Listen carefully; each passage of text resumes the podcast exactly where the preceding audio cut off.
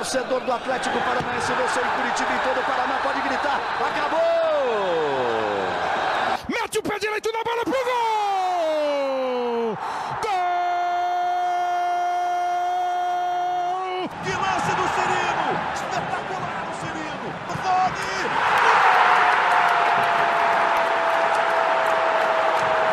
Fala galera, começa agora mais um podcast do GE. Sabe de quem? Do Atlético! Essa é a edição 34 do podcast sobre o Atlético Paranaense. Eu sou Guilherme Moreira, repórter do GE, e estou com Christian Toledo, comentarista da RPC. Tudo bem, Christian? Tudo bom, Guilherme? Um abraço para todo mundo que está nos ouvindo aí nessa semana de Natal. Como nas edições anteriores, também está com a gente aqui o repórter Fernando Freire do GE. Chamei, viu, Freire? Não fica, fica bravo, não. Valeu, Gui. Fala, Christian. Tudo certo? Bora falar de Atlético falar de vitória, né? A gente falou na, na semana passada se teria vitória ou não para comentar. Finalmente, aí uma vitória do futebol paranaense. Aleluia mesmo. Nesse episódio, vamos falar se o desempenho atual do Atlético é suficiente para se livrar do, da zona de rebaixamento. A equipe leva muitas finalizações, cria pouco e continua com o pior ataque da Série A com 21 gols. Também vamos abordar o retorno do lateral Kelvin e o bom momento do Thiago Heleno e um momento meio complicado do Citadini. Christian, Furacão no maior estilo Paulo Atuori, jogou no saber sofrer e venceu o Bragantino fora de casa. Acredita que essa vai ser a estratégia, principalmente em jogos fora de casa do Furacão, nessa reta final de brasileiro? Pois é, né? O, até o Renato Kaiser, depois do jogo, falou: não, a gente soube sofrer, essa coisa toda. O Altoari, né, já impregnou o elenco da, da sua, das suas frases favoritas. Ontem eu estava lembrando de outra. O, o Freire acho que até usou ela esses dias aqui no podcast, que é o Atlético foi eficiente e foi eficaz, né? É, o Atlético foi eficiente no ataque, né? Teve três chances. Uma o, o Carlos Eduardo chutou para fora, uma o Kaiser fez gol e na outra ele mandou na trave. E foi é, eficaz, porque teve um sistema de marcação é, de bom rendimento no jogo de domingo. Né? O Atlético, por mais que tenha sido pressionado, os números apontaram isso, né? o, o Bragantino jogou muito no campo do Atlético, mas o, o Bragantino não teve uma chance que você diga, nossa, essa é uma chance real talvez, se a gente for contar, naquela última chegada que o Thiago Heleno faz o corte no final. Mas de resto, é, eu não vi o Bragantino ameaçar o gol do Santos. Então o Atlético conseguiu, num jogo em que foi bastante pressionado, é, render bem, é, ofensivamente ganhar o jogo. Agora, que vai ser assim, pode ter certeza que vai ser assim até o final da temporada. É, você bem falou, né? O Santos não fez uma grande defesa nesse jogo lá em Bragança Paulista. Também outro lance que eu me recordo foi aquela que o Ítalo entra sozinho na área e o Kelvin se recupera e dá um carrinho é bem na hora da finalização, né? O Ítalo demora para finalizar. Mas foram essas duas únicas chances, assim, né? Do, do Bragantino. O resto, o próprio Autori na, na coletiva vai ficar falando, né? Do é, pressão de bola aérea, né? Isso daí favoreceu até o Atlético. É, você, Freire, como que você viu essa, essa partida e o desempenho do Atlético no interior paulista? O Bragantino ficou cruzando bola na área praticamente o jogo inteiro, né? O Claudinho, que vinha sendo o destaque do time, não, não produziu ali por dentro. O Arthur, que tem ali o drible, que consegue fazer uma jogada ou outra, também não conseguiu produzir. É, eu e o Christian, a gente já vinha falando aqui, né, da tendência do Atlético para passar para um 4-4-2. E nesse jogo ficou bem claro, o Atlético formou duas linhas ali, com o Carlos Eduardo bem recuado pela direita, o Léo Cittadini fechando pela esquerda, o Richard e o Christian por dentro, o Atlético formou duas linhas, o Bragantino não teve espaço e o Atlético conseguiu ali no, no contra-ataque, né, um lançamento barra do, do Thiago Heleno, que deu certo ali por causa da, da falha do zagueiro. É, enfim, é aquele jogo, o Atlético talvez pelas estatísticas não merecesse vencer, mas o futebol não é só estatística, né? Atlético foi eficiente, foi eficaz, como o Christian brincou ali. É, enfim, o Atlético poderia ter feito 2 a 0 também poderia ter empatado, mas acho que nesse momento que o Atlético estava, precisava de qualquer jeito vencer, né? Porque se não vence, ia ficar ali colado na zona de rebaixamento, porque os resultados na, na rodada foram ruins, né? A maioria dos times ali da, da parte de baixo ganhou, o Vasco ganhou, o Botafogo, que era a lanterna, ganhou também, encostou um pouco ali na, no Vasco enfim, o, os resultados acabaram não ajudando. Então, se o Atlético não fizesse a parte dele, ia ficar em situação muito complicada, ia ficar com a mesma pontuação do Vasco. Eu acho que o, o mais importante, além da fora da, da, da, atuação, seria mesmo a pontuação. O Atlético conseguiu, acho que agora para a próxima, para a sequência do campeonato, é, principalmente aí nesse, nesse jogo agora contra o Vasco, aí sim acho que a gente pode começar a cobrar um pouco mais de, de futebol. Mas acho que esse, esse jogo contra o, contra o Bragantino é jogo para ganhar e não importava se jogando bem ou não. Eu vou ser, até vou completar um pouco, Gui. Eu, eu vejo que a gente está numa fase do Campeonato Brasileiro é, que, assim, não adianta. Agora tem que somar ponto sabe? É, é, claro que a gente tem que analisar, a gente tem que dizer o que foi feito certo, o que foi feito de errado, mas, cara, vou dizer para você, o Atlético precisa ganhar e vai precisar ganhar do Vasco e daqui a pouco vai jogar igual o que jogou contra o Bragantino. É, a leitura do 4-4-2 é engraçado. Eu, quando vi primeiro essa mudança, eu imaginei que o Autori queria que o Nicão tivesse mais perto do gol, para que ele pudesse ajudar mais nessa nessa terceira área do jogo, né, no, no terço final, como gostam de falar os treinadores hoje. Mas eu vejo que, na verdade, o desenho que ele fez foi para arrumar a marcação do time, para desobrigar o Nicão de voltar lá onde ele estava voltando como marcador, e agora não. Agora o Cittadini faz esse papel e o Carlos Eduardo, que é um velocista, é, é, a sensação que dá é que ele é orientado pelo Autori. Cara, corra até onde você puder. Quando você cansar, eu tiro você. E é o que está acontecendo praticamente em todo jogo. Ele joga até os 20, 25 minutos do segundo tempo, quando é substituído pelo Reinaldo. Essa é a base, inclusive, da substituição. E, está dando certo, porque se você for pensar, a escalação do Carlos Eduardo contra o Bragantino, até mudando de lado para jogar em cima do Edmar, deu muito certo. Então o Autori conseguiu arrumar mais a marcação desse jeito, o Atlético conseguiu montar um cinturão defensivo, e na frente conseguiu ser eficiente é, com esse posicionamento do, do Carlos Eduardo. O que está faltando é o Nicão aparecer, já que ele está mais à frente do gol.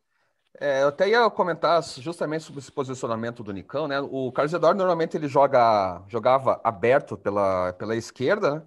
E agora ele está jogando mais pela direita, o Nicão que ficava colado também do lado direito da linha, agora está um pouquinho mais centralizado. E no primeiro tempo contra o Bragantino, alguma das jogadas que o Atlético conseguiu ali em profundidade foi justamente com o Nicão recebendo no meio, assim, mas bem assim, pareceu meia 10, né? Ele recebe de, ali no meio e lança o, o Carlos Eduardo pela direita. O Carlos Eduardo conseguiu cavar ali duas faltas, né, próximo da área, o Nicão chutou para fora, outro Cidadini bateu na barreira, mas parecia ser um caminho ali do Atlético no, no primeiro tempo, né? E no segundo tempo o Atlético abdicou de, de jogar. Eu queria que você comentasse até vocês dois, né? Pode começar por você, até Freire é, como que você vê esse posicionamento do Nicão mais centralizado, né? Não colado ali na linha, fazendo aquela jogada característica dele, que é cortar para o meio e bater ou cruzar. Ele está sendo um pouquinho mais de articulador, mais um meia central nesse novo desenho do Paulo Torre. É, a gente comentou né, que está indo ali para um 4-4-2, mas não seria surpresa se no próximo jogo contra o Vasco ele voltasse a jogar com o Nicão aberto de um lado, Carlos Eduardo do outro, até por ser um jogo em casa, precisar propor mais é, eu, eu, eu, acho que o Nicão ele rende mais aberto na, na ponta mesmo, como um ponta num, num 4-2-3-1. É, porque ali pelo meio tem muita marcação. O Nicão não é um jogador de velocidade que, que dribla rápido, que tem a, a, a velocidade ali para fazer um drible, uma tabela. O Nicão ele rende mais aberto, porque ali ele, pelo, pela ponta ele tem mais espaço para fazer um lançamento, para buscar uma aproximação, para tentar cortar para dentro. É, eu acho que ali, como é, em jogos em casa, principalmente, eu acho que o, o Nicão vai acabar não rendendo tanto se ele jogar é, ali como um segundo atacante. Acho que ele rende mais aberto. É, enfim, eu, eu, acho que vai ser uma, uma, uma variação constante até o final do brasileiro, em jogos que o Atlético precisa propor mais. Eu imagino que o Autori vai colocar dois pontas abertos, provavelmente né, o Nicão na, na direita, o Carlos Eduardo voltando para a esquerda e fora de casa, em jogos em que o Atlético é, vai ser pressionado e precisa jogar no contra-ataque, aí eu acho que a, a, tendência é que seja, que seja esse 4-4-2. Enfim, acho que vai ser um, uma rotação, aí, uma rotatividade até o, o, final do ano. Mas enfim, eu acho que o Nicão rende mais mesmo aberto. E você, Christian, pensa parecido com o Freire ou, ou acho que está dando certo o, o, Nicão jogar um pouquinho mais centralizado e só, só precisando aparecer mais na hora de finalizar, né? É, eu vejo o seguinte, eu vejo que é uma, é, foi uma escolha do, do, do Autuori para não, não tirar o Nicão do time em jogos como de, de Bragança. porque se você for ver a intensidade, né? Eu repito, não viu o Santos fazer uma defesa tão espetacular no jogo. Perdão. Mas assim, o que, que eu vejo do jogo? Vejo o Atlético tendo que correr o tempo inteiro. Porque quem está com a bola corre menos. E o Atlético teve que correr para buscar a marcação. A gente até vai falar de outros temas, de outros jogadores que se destacaram é, lá no Nabi Abichedi. E se você vai ver, tá todo mundo é, com a língua para fora no final do jogo. Porque o Atlético teve que correr muito. E esse jogo, o, o Nicão não seria o, o marcador ideal pelo lado. Então, para tê-lo em campo, o Tori coloca ele mais no meio, coloca o Citadini pelo lado, o Citadini que está no momento mais marcador do que criador, e o Carlos Eduardo que tem essa condição física de fazer esse papel por 70, 75 minutos, aí sai e coloca alguém zero bala no lugar dele. E o Nicão aí teria que ser o cara decisivo, né? Do último passe, do arremate. Não foi contra o Bragantino, definitivamente não foi. Talvez, como disse o Freire, com um Atlético um pouco mais ofensivo diante do Vasco, ele possa jogar bem e até em outra posição. Freire, é, o Christian comentou do Citadini, né? E a gente também falou que ia abordar esse assunto. Como que você vê esse momento dele, né? Ele não tem aparecido tanto no ataque, aquilo de pisar na área, né? Que, que ele vinha bem, fez até aquele gol contra o, o, Inter lá na final da, Liberta, da Libertadores, não, né? Ou se fosse, né? Na final da Copa do Brasil. é, e... Ah, tá bom Copa do Brasil também, né? É, já tá bom, né? Quem sabe uma próxima aí seja Libertadores. É, e agora, nesse ano, ele não tá tendo bom rendimento, né? Às vezes ele faz o básico ali, não aparece muito, mas a gente espera mais do Citadini. Como que você avalia o, o 2020 do Citadini, Freire? Eu acho que em relação ao ano passado é a maior decepção de, desse elenco do Atlético. É um jogador que oscilava mesmo no ano passado, mesmo com, com vários bons jogadores do lado dele. Era um jogador que oscilava, mas a gente imaginava, eu imaginava pelo menos no começo do ano, que seria o grande destaque do Atlético ali do meio para frente junto com o Nicão. É um jogador que tem a, a, visão de jogo, que tem o drible, que tem a, que consegue né, encontrar espaços ali na, na frente da área mas é um jogador que oscila muito. Eu acho que o grande problema do, do Citadini desde o começo da carreira foi esse, a oscilação. É, era, o, era o ano para ele se firmar ali no meio-campo, buscar essa titularidade. Eu acho que ele está sendo titular porque Ravanelli, Jorginho, vários outros jogadores não conseguiram se firmar ali. E, e ele está entregando ali na média, né? não está sendo o destaque do time, longe disso, mas também não está comprometendo. É, enfim, é um jogador que eu esperava muito mais. Acho que pelo que ele mostrou que pode produzir no ano passado, acabou sendo a grande decepção do Atlético. É um jogador que pode aí render muito mais, mostrou isso no ano passado. E é, acho que mesmo, é, lógico, é difícil comparar né, com, com relação ao ano passado, porque ano passado se, os jogadores, o nível do time era muito maior e, aí os jogadores acabam crescendo de produção. Mas eu, eu esperava muito mais do Citadini nesse ano. Você esperava também o protagonismo dele, Christian, que não está acontecendo? Eu acho que o Citadini resume é, muito bem o que foi o Atlético em 2020, né? É, o Atlético a gente esperava mais e do Citadini também. É, eu, eu, eu vi né, aquele meio-campo é, com o Wellington, o Citadini e o Bruno Guimarães, era um meio-campo que supria necessidades de marcação e de criação com os três. Claro que na criação menos com o Wellington, mais com o Bruno e com o Léo, mas na marcação todo mundo marcava, todo mundo jogava. Era bonito de ver, né? No auge do time do Thiago Nunes, né? Que é justamente esse período é, desde eu posso colocar como marco inicial aquela vitória sobre o Boca Juniors na primeira fase da Libertadores até o título da Copa do Brasil na vitória sobre o Internacional lá em Porto Alegre. Aquele é o auge do período é, Thiago Nunes, né? São quatro, cinco meses de bom futebol, claro que tem oscilação, e o Citadini foi muito bem nesse período. Mas ele decepcionou, é, o Atlético decepcionou como um todo, né? A gente está falando de um Atlético que hoje está a três pontos da zona de rebaixamento é, e que está longe, né? Muito longe de projetar uma luta por vaga em Libertadores, como se imaginava desse time.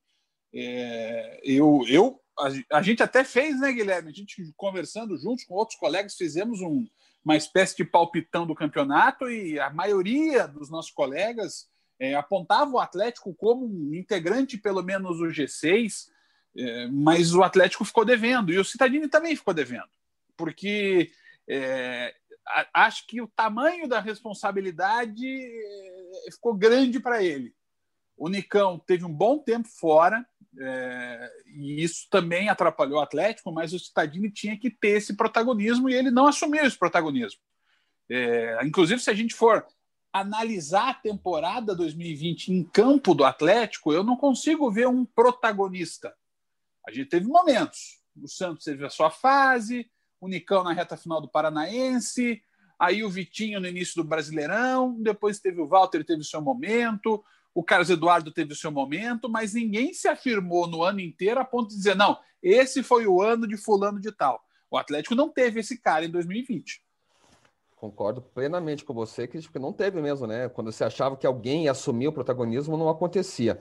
É, uma volta que aconteceu nesse jogo em Bragança, que eu vejo como uma notícia positiva, né? Pelo menos momentânea, é o Kelvin. É, ele, jogador de 19 anos, muito irregular, né? Nessa temporada também.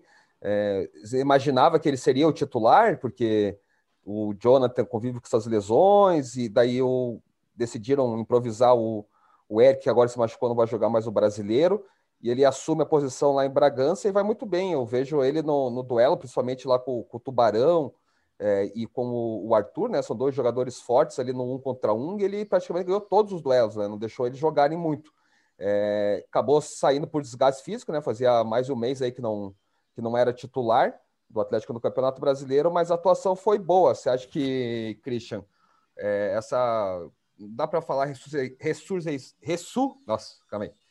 Christian, é, não dá para falar que seja uma grande volta ainda, né? Porque foi o primeiro jogo, mas você pensa que é uma boa notícia também uh, uh, esse retorno do Kelvin com boa atuação lá em Bragança? Eu acho uma ótima notícia. Eu, o Atlético precisa do Kelvin, né? E eu elenco aqui dois motivos simples. É, primeiro, é, o Jonathan não sei se continua né? E mesmo continuando, ele nunca tá, né?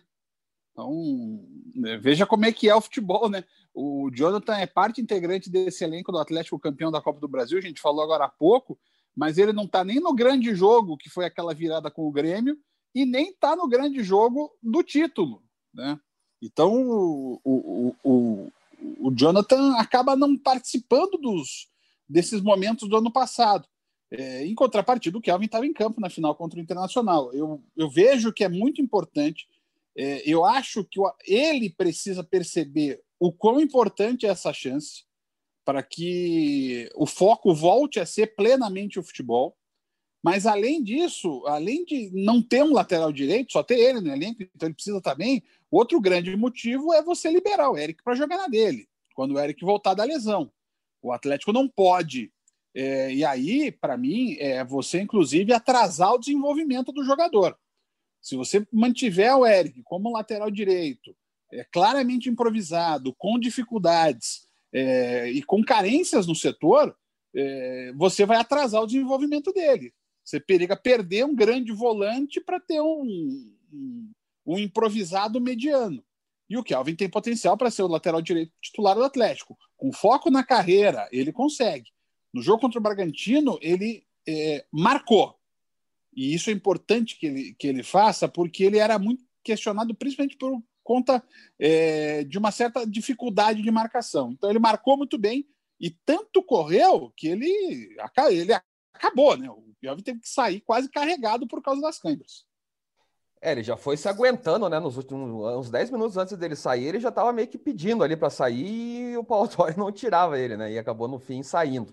É, Freire, é a grande oportunidade do Kelvin, né? Claro, ele jogou né, a reta final da Copa do Brasil, lá não sentiu pressão, foi bem nos jogos contra o Grêmio e contra o Inter, mas agora aparentemente ele pode ter uma sequência, né? Porque o Jonathan tá voltando agora, não está em condição física ideal, o Eric também se machucou, não vai poder jogar. Então é o grande momento para ele se firmar aí para começar já até 2021, né? Titularíssimo e a temporada seguinte também. É, desde o começo do ano eu lembro que eu participei de podcast com, com o próprio Christian e a gente falava que era o ano para o Kelvin se firmar, né? Porque tinha, como você falou ali, o, o Jonathan renovando mais longe já da, das condições físicas ideais. O Jonathan teve uma sequência boa como titular mas a gente sabia, né, que o, do risco de, de perder o Jonathan, é, na minha opinião, enfim, o, o Jonathan voltando, estando 100%, o Jonathan é o titular.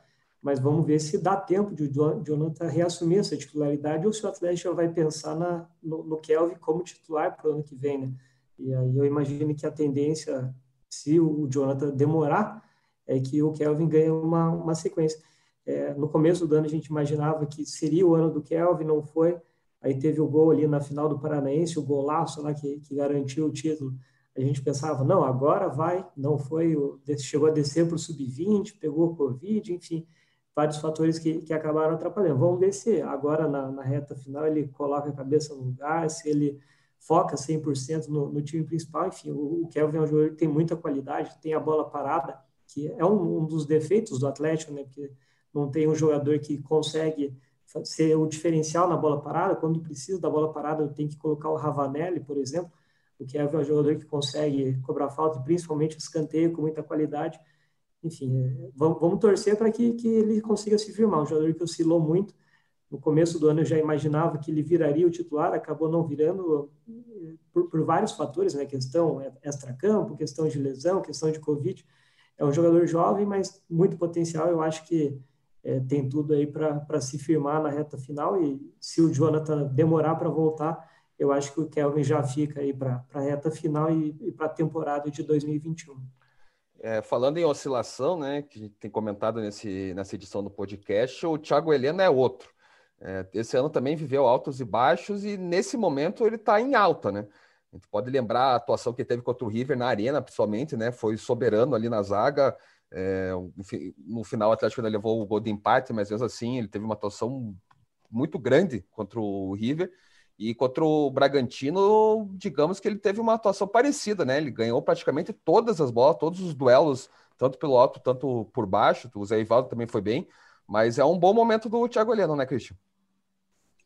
Sim, é, ele precisa é, ser esse cara, né? O, Atlético perdeu muitos referenciais nos últimos tempos, né? E, e o Thiago Heleno é um cara que faz essa diferença, assume essa liderança o Atlético tem alguns líderes técnicos mais calados, né? O Santos e o Nicão acho que são dois exemplos. E o Thiago Leno não, é um cara que cobra, que grita. Nesse lance decisivo em que ele corta é, antes do arremate do Morato, ele dá uma chamada de atenção no resto da defesa que é de cinema. Ele manda todo mundo para aquele lugar, mas ele tem moral para fazer isso. É, se o Lúcio talvez seja a grande ascendência ainda do elenco é, por conta de tudo que construiu na carreira, o Thiago Heleno é aquele cara que está fazendo isso dentro de campo. É, e para mim, ontem ele foi o melhor em campo. Né? Ele, ele teve uma atuação perfeita defensivamente, ele não perdeu uma para todos os centroavantes, né? Porque entraram 17 centroavantes no Bragantino no segundo tempo do jogo de ontem. Freire, é, até nesse ano na, na zaga, né? Às vezes o próprio Pedro Henrique muitas vezes até se destaca mais ali no, no sistema defensivo, mas ultimamente o, o Thiago Heleno tem sobressaído com suas atuações, e a gente sabe né, que ele, pelo alto, até pelo porte físico, pela impulsão, ele vai muito bem e tá, tá resgatando o, o futebol do general, né, de, de confiança que ele teve já nessas últimas, nesses últimos anos pelo Atlético e agora também tá, tá conseguindo ser essa referência nesse momento tão difícil do Atlético. A gente falou nesse podcast da, da oscilação do Léo Cittadini, da oscilação do Kelvin. O, o Thiago é um jogador que oscila também, mas ele dificilmente vai oscilar para menos de, de seis, uma nota 6, digamos assim. E o, o, impressionante do Thiago, eu acho que é como ele cresce nos momentos decisivos, seja é, disputa de título, né, como foi, por exemplo, no, no, contra o Júnior Barranquilla, que foi, para mim, a, a, melhor atuação dele né, nesses anos de Atlético, é, como no, no 3 a 0 contra o Boca na Libertadores, e, e agora, você citou o River, né, do, do jogo contra o River para cá, ele ter, cresceu muito de produção, ele chegou a ter algumas falhas em jogos anteriores, mas do jogo contra o River para cá, ele, enfim, recuperou mesmo esse status de xerife ali no Atlético. E, e o Atlético não pode contratar até a metade do ano que vem, né? Então vai ter que continuar ali com, com essas opções na zaga, tendo o Thiago Heleno em alto nível, acho que é, soluciona um setor, porque para outra vaga ali você tem o, Zé Ivaldo, que entrou muito bem, o Pedro Henrique, que é o titular, tem o Felipe Aguilar, que também pode ocupar aquela vaga, o Lucas Alter, que nesse último jogo ali entrou na lateral direita, no lugar do Kelvin. Então, em relação à defesa, principalmente com o Thiago Leandro na boa fase, acho que o Atlético está bem garantido aí até pelo menos é a metade do ano que vem. Caminhando aí para a reta final do nosso podcast, o Atlético tem um confronto mais um, né? Direto é, no próximo domingo, às 6h15, na Arena da Baixada. Enfrenta o Vasco, que venceu o Santos na, na última rodada e está três pontos abaixo do Furacão, né? Então, um duelo decisivo para o Atlético e aquilo, né? Vencer ou vencer, Cristian. É, esse é aquele típico jogo que você não tem nem muita discussão, você tem que resolver a parada. O Atlético tem que conseguir a vitória. Nesse caso, é, é super decisivo, né? Pode abrir seis pontos do Vasco. O, eu até falava sobre isso na semana passada, que é normal, é, quase sempre acontece, se for fazer um, uma, uma recapitulação do Campeonato Brasileiro desde o início dos pontos corridos, tem sempre um time que arranca da parte de baixo da tabela e acaba até escapando é, da degola. É, ele, esse time pode ter sido até o esporte, né, que já está fora da ZR, mas pode ser também o Vasco. Então o Atlético precisa se cuidar. É um jogo difícil, porque o Vasco deve se fechar. Então, aí, como disse o Freire lá no início do nosso papo, o Atlético vai ter que ter uma postura diferente do que vai ter, do que vem tendo em outros jogos venceu as suas duas últimas partidas do brasileiro contra Atlético Mineiro e Bragantino, sabendo sofrer. Só que não vai ficar podendo só saber sofrer contra o Vasco, vai ter que jogar mais futebol, vai ter que ser mais ofensivo, mais participativo no ataque. Talvez até ter mais gente para atacar, é, em vez do Citadini, quem sabe um jogador mais agudo, é, de meio campo, alguma coisa que possa ser feita para que o Atlético tenha um time mais agressivo no domingo. E você, Ferreira, como imagina essa partida famosa de seis pontos no Campeonato Brasileiro? É, em relação à briga ali para contra o rebaixamento, eu acho que três times ali, Botafogo, Coxa e Goiás, estão praticamente rebaixados. Enfim, os três ali precisam de um milagre, apesar do Botafogo ter vencido, eu não vejo o Botafogo com força para reagir. É, enfim, eu, eu, eu, acho que a briga mesmo vai ficar ali pela última vaga, para fugir da última vaga, digamos assim, né? E, como o Cristian falou, se o Atlético ganha, abre seis pontos para o Vasco, aí já, já respira. Já está a oito pontos do Botafogo, a dez pontos do Coxa. Então, se ele conseguir abrir seis pontos para o Vasco, que é um dos concorrentes diretos, eu acho que aí já pode respirar aliviado e pensar em, em só na vaga da, da Sul-Americana. E acho que o mais importante, né, que entre o Vasco e o Atlético já tem ali Bragantino, Fortaleza e Esporte Bahia. Então, como três times já ficaram bem para trás, essa última vaga aí, se o Atlético ganhando do Vasco, eu acho que já dá para deixar essa briga aí com esses outros times e o Atlético aí pensar na, na, na Sul-Americana. Agora, se perde esse jogo, como você falou, aí complica, porque aí o Atlético, os três pontos que ganhou contra o Bragantino fora, praticamente joga no lixo, né? O, o Vasco encostaria no Atlético em termos de pontos e o Atlético poderia despencar na, na tabela ali, porque os times ainda estão muito colados enfim, eu, eu imagino que o Atlético vá para cima. O Atlético tem mais time do que o Vasco, está em um momento melhor, apesar de o Vasco estar tá em uma ascensão ali, né? E, uma coisa curiosa, só nesse último jogo, o, o, Vasco jogou no mesmo horário do Atlético, né, contra o Santos, e ali os dois jogos tiveram oito minutos de acréscimo e no último lance os dois goleiros adversários foram para a área, né? O Cleiton do, do Bragantino, o goleiro do Santos, foi para a área. Os dois acabaram ganhando, respiraram um pouco ali na luta. Mas, enfim, eu, eu acho que é um jogo que o Atlético tem condições de ganhar e tem obrigação de ganhar para poder respirar aliviado e, e, focar aí na, na reta final só na, na Sul-Americana e começar a planejar 2021.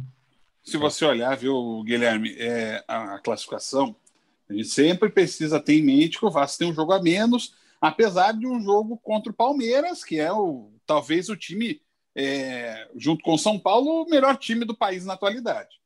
Mas é, se você vence o Vasco no jogo como esse e o Atlético joga contra o Vasco no domingo, além de abrir esses pontos agora, quer dizer, o Vasco, quando empatar em número de jogos com o Atlético, não vai alcançar o Atlético. Então, esse é o, é o tamanho da importância do jogo. E aí você vai colocar pressão não só no Vasco, mas também em Bahia, Esporte, Fortaleza eh, e no próprio Bragantino. Esses quatro times, se forem é, se o Vasco vencer, ele passa, o Atlético não. Então, toda essa conta tem que ser feita agora. um jogo importantíssimo, porque esse é o jogo, Freire e Guilherme, que é, é, dá ao Atlético a tal da gordura. Porque daí, quando o Atlético tiver que enfrentar um time da parte de cima da tabela, um jogo que a gente sabe que vai ser muito mais difícil, você já tem uma sobra, já tem uma condição de, de respirar quando houver um jogo em que a derrota é, é uma, uma possibilidade bem maior, né? É, vale lembrar que o Atlético, após o Vasco, tem dois jogos que, digamos assim, são vencíveis, né? Que é o próprio Botafogo e o Curitiba, que estão ali dentro da zona de abaixamento. Então, esse jogo contra o Vasco é muito importante, né? Se vencer já abre seis do Vasco e tem dois jogos. São fora de casa? São, mas contra times que estão ali na, na zona da degola e aí são vencíveis, né? Às vezes pode conquistar mais duas vitórias, aí daí a vaga até da, da Sul-Americana fica quase garantida, Freire. E, e depois, viu, Freire, só para antes de, antes de você falar, depois o Atlético tem é, São Paulo e Flamengo em casa, né? Jogos muito difíceis, mas difíceis demais contra líder e vice-líder do campeonato, e o Bahia fora. Quer dizer, são três jogos, o Bahia já com técnico novo, com uma outra motivação. São três jogos que vêm depois muito complicados para o Atlético. É, eu acho que o problema é que os, os, dois jogos seguintes, né, o Vasco é em casa, mas o Botafogo e o Coxa é fora, que mesmo não tendo torcida, são jogos que acabam equilibrando, complicando mais. Enfim, acho que se ganhar sete pontos ou nove pontos nessa rodada, Aí já dá para pensar só em Sul-Americana e acho que dá, dá para pensar até na, na, na, montagem do time, né? Colocar um Jadson ali ganhando minutos nessa reta final, pensando talvez no, no Campeonato Paranaense, em, em, que ele pode ter uma sequência maior. Enfim, eu acho que o Atlético fazendo aí sete, nove pontos nesses três jogos, dá para começar a pensar em, na, na, sequência da temporada, em fazer testes de olho em 2021. Eu acho que fica mais tranquilo ali em relação à briga contra o rebaixamento. Famoso planejamento. É, valeu, Christian, pelo bate-papo de hoje. Valeu, Guilherme. Um abraço para o Freire, um ótimo Natal para todos. E até 2021, porque na semana que vem eu já estou de férias. Aí é bonito. Freire, obrigado Pô. também pela participação. Valeu, Gui. Valeu, Christian. Fechamos então. Você já sabe, toda terça-feira tem podcast do Atlético aqui no GE. E para acompanhar tudo sobre o Furacão, acesse ge.globo. Um abraço, Feliz Natal e até semana que vem.